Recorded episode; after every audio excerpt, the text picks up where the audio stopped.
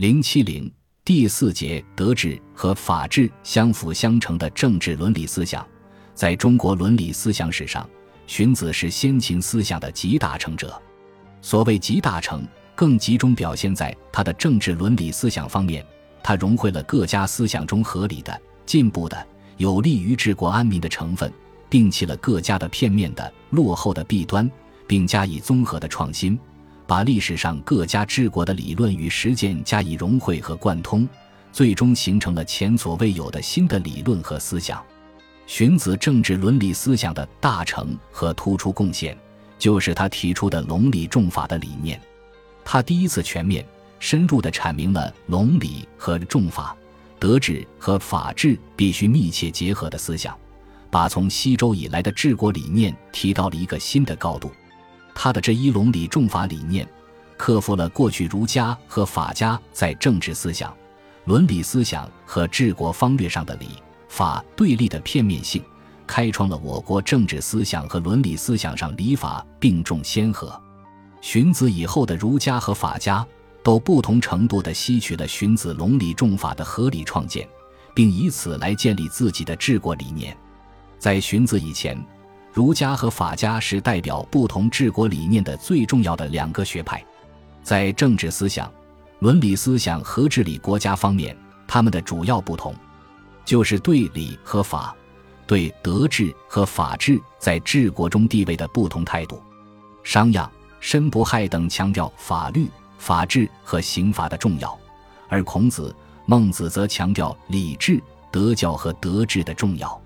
他们的对立。几乎达到了水火不能相容、冰炭不可同炉的程度。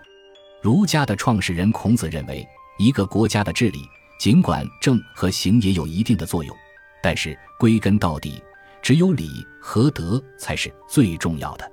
道之以政，齐之以刑，民免而无耻；道之以德，齐之以礼，有耻且格。《论语》为政，这就是孔子治国方略的基本思路。他不是把德和刑放在并重的地位，而是重德轻刑。这一重德轻刑的思想，还体现在他的宽猛相济的思想中。在治理国家中，宽道德教化和猛刑法惩治都是不可缺少的。但他认为，宽是要经常应用的，而猛只是在不得已的情况下才加以使用。孔子以后的孟子，更加向重德轻刑的方面偏离。在大力宣扬和倡导仁义的作用时，基本上忽视了法和刑在治国中的重要作用。法家的著名代表慎道认为，一个国家的治理最重要的是凭借权势，依靠法律。他的治国方略就是四个字：报法处事。在他看来，一个统治者只要有了权势，并用这一权势来推行法治，一个国家就可以平安无事了。法家另一个著名人物商鞅，更走上了强调刑罚的极端。他的治国方略是厚赏重刑，对有功者重赏，对有过者重罚。他认为进奸止过，莫若重刑。商君书赏刑，只有严厉的刑罚，才能使老百姓不敢触犯法律，达到以刑去刑的目的。这就是说，要采用严厉的刑罚来惩治一切违法犯罪。以达到使人们不敢犯罪的目的，商鞅把儒家的礼、乐、诗、书、仁义、孝悌、诚信、贞廉等都看作是必须清除的害虫，完全否认道德和道德教育在治理国家中不可忽视的作用。荀子超越了他以前思想家所达到的高度，以广阔的视野和深刻的观察，从当时已有的治国实践经验中认识到把法和礼。刑法和德教、法治和德治对立起来的思想是片面的，是不利于国家的治理的。由此提出了他的隆理重法和德法并重的治国理念。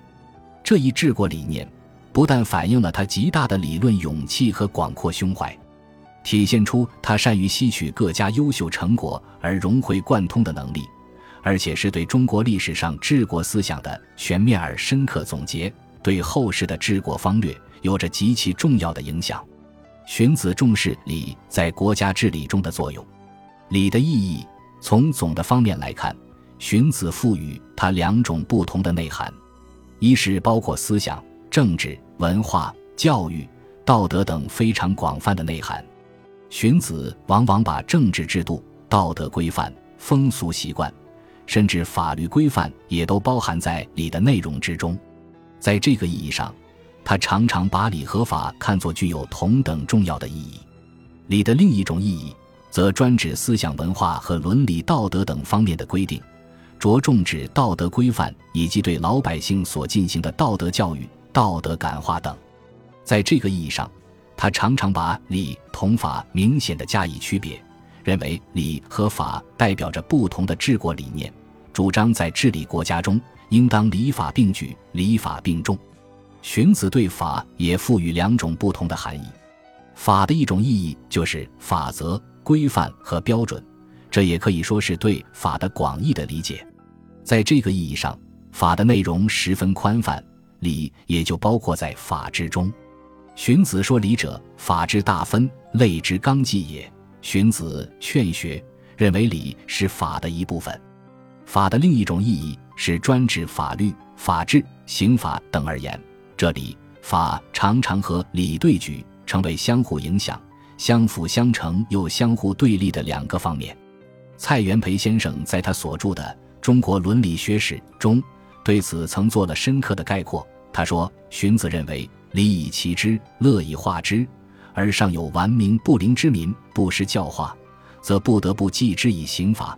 刑法者，非图成以助之恶，亦所以摄千人之胆而恶恶于未然者也。”注：蔡元培，《中国伦理学史》二十八页，北京商务印书馆，一九九八。荀子认为，仅仅靠道德教育是不能彻底解决社会安定问题的。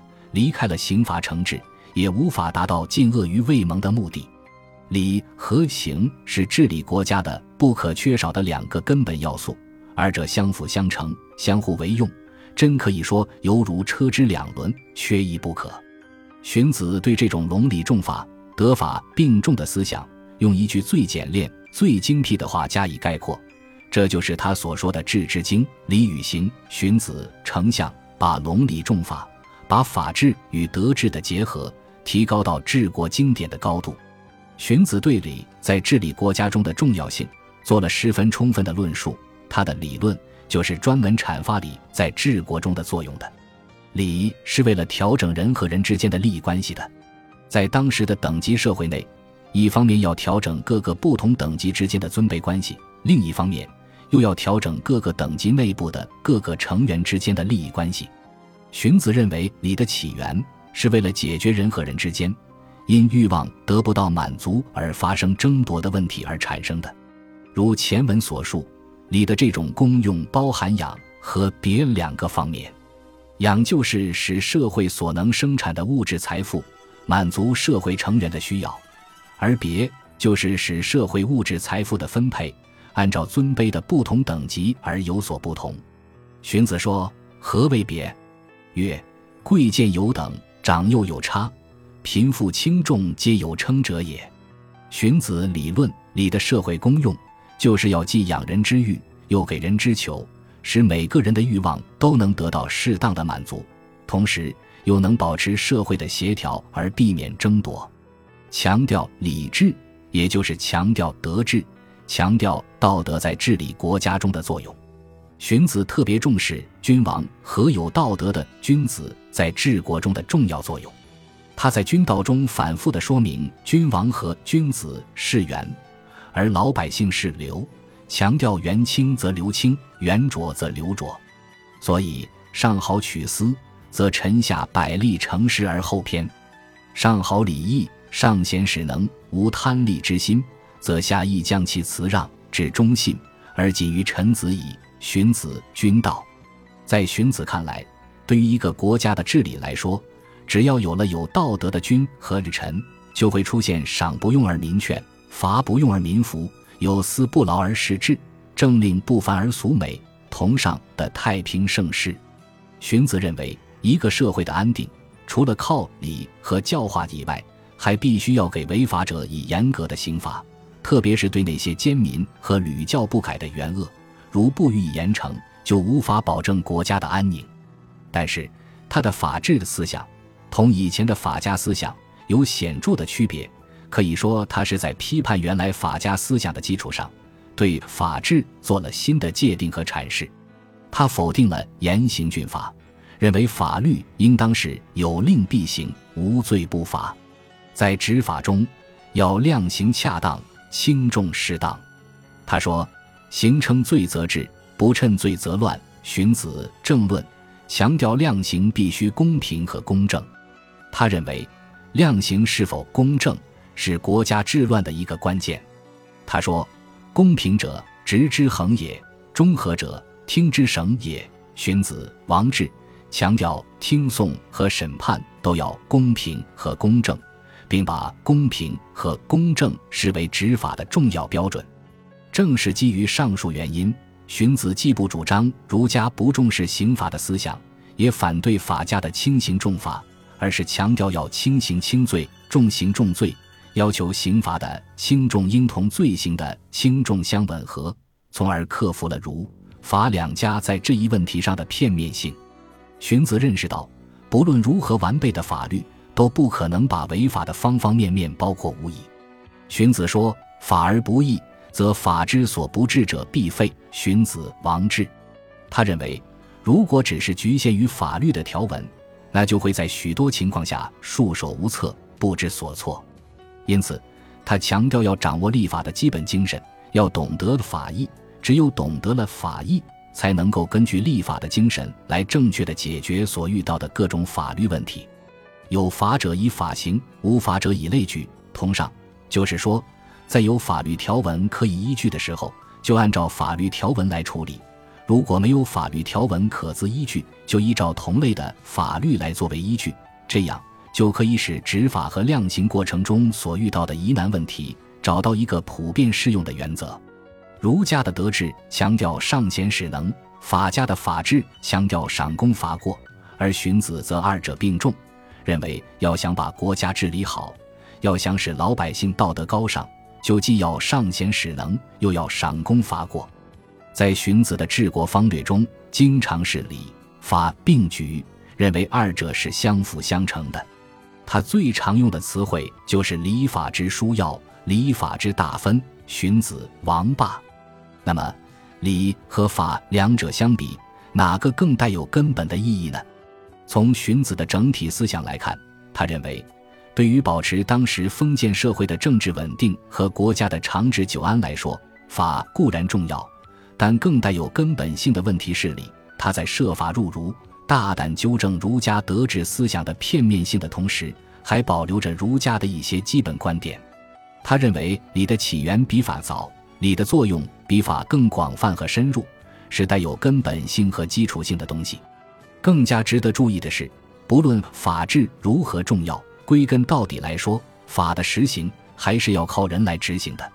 在《荀子·君道篇》中，他说：“有乱君，无乱国；有治人。”无治法，故法不能独立，类不能自省。得其人则存，失其人则亡。法者，治之端也；君子者，治之源也。故有君子，则法虽省，足以变矣；无君子，则法虽具，是先后之师，不能应时之变，足以乱矣。这段话的意思是说，有紊乱的君主，没有紊乱的国家。国家可以靠人才来治理。不可能仅仅靠法律来治理，因为法律是不能独自实施的，制度也不能自动来推行。得到人才，国家就能生存和发展；失掉人才，国家就会灭亡。法治是治理国家的开端，有道德的君子才是治国的根本所在。所以，只要有了君子，法律虽然简略，也足以平治天下。如果没有君子，就是法律十分完备，但由于颠倒了治国的先后次序，就无法应付事情的变化，其结果就必然导致国家的混乱。在这里，荀子提出了治国方略的端和圆的关系，认为法者治之端也，君子者治之远也。这是对中国古代治国方略的新的概括。在中国古代思想家中，本和末是一对基本范畴。它主要用来区分事物的两个方面，即第一位和第二位，主要和次要的关系。儒家认为孝悌是人的根本，而其他道德规范都是人的末梢。荀子认为，在治国方略中的圆和端的关系，犹如本和末的关系，是不能错乱倒置的，否则就必然导致社会的动荡和国家的混乱。总之，荀子认为法和理在治理国家中都十分重要，但是，因为法是由人制定，并要由人来执行，不论其怎样完备，也不能适应情况的复杂变化，因此，正直的、有道德的圣君。贤相和有道德的人才就显得更为重要。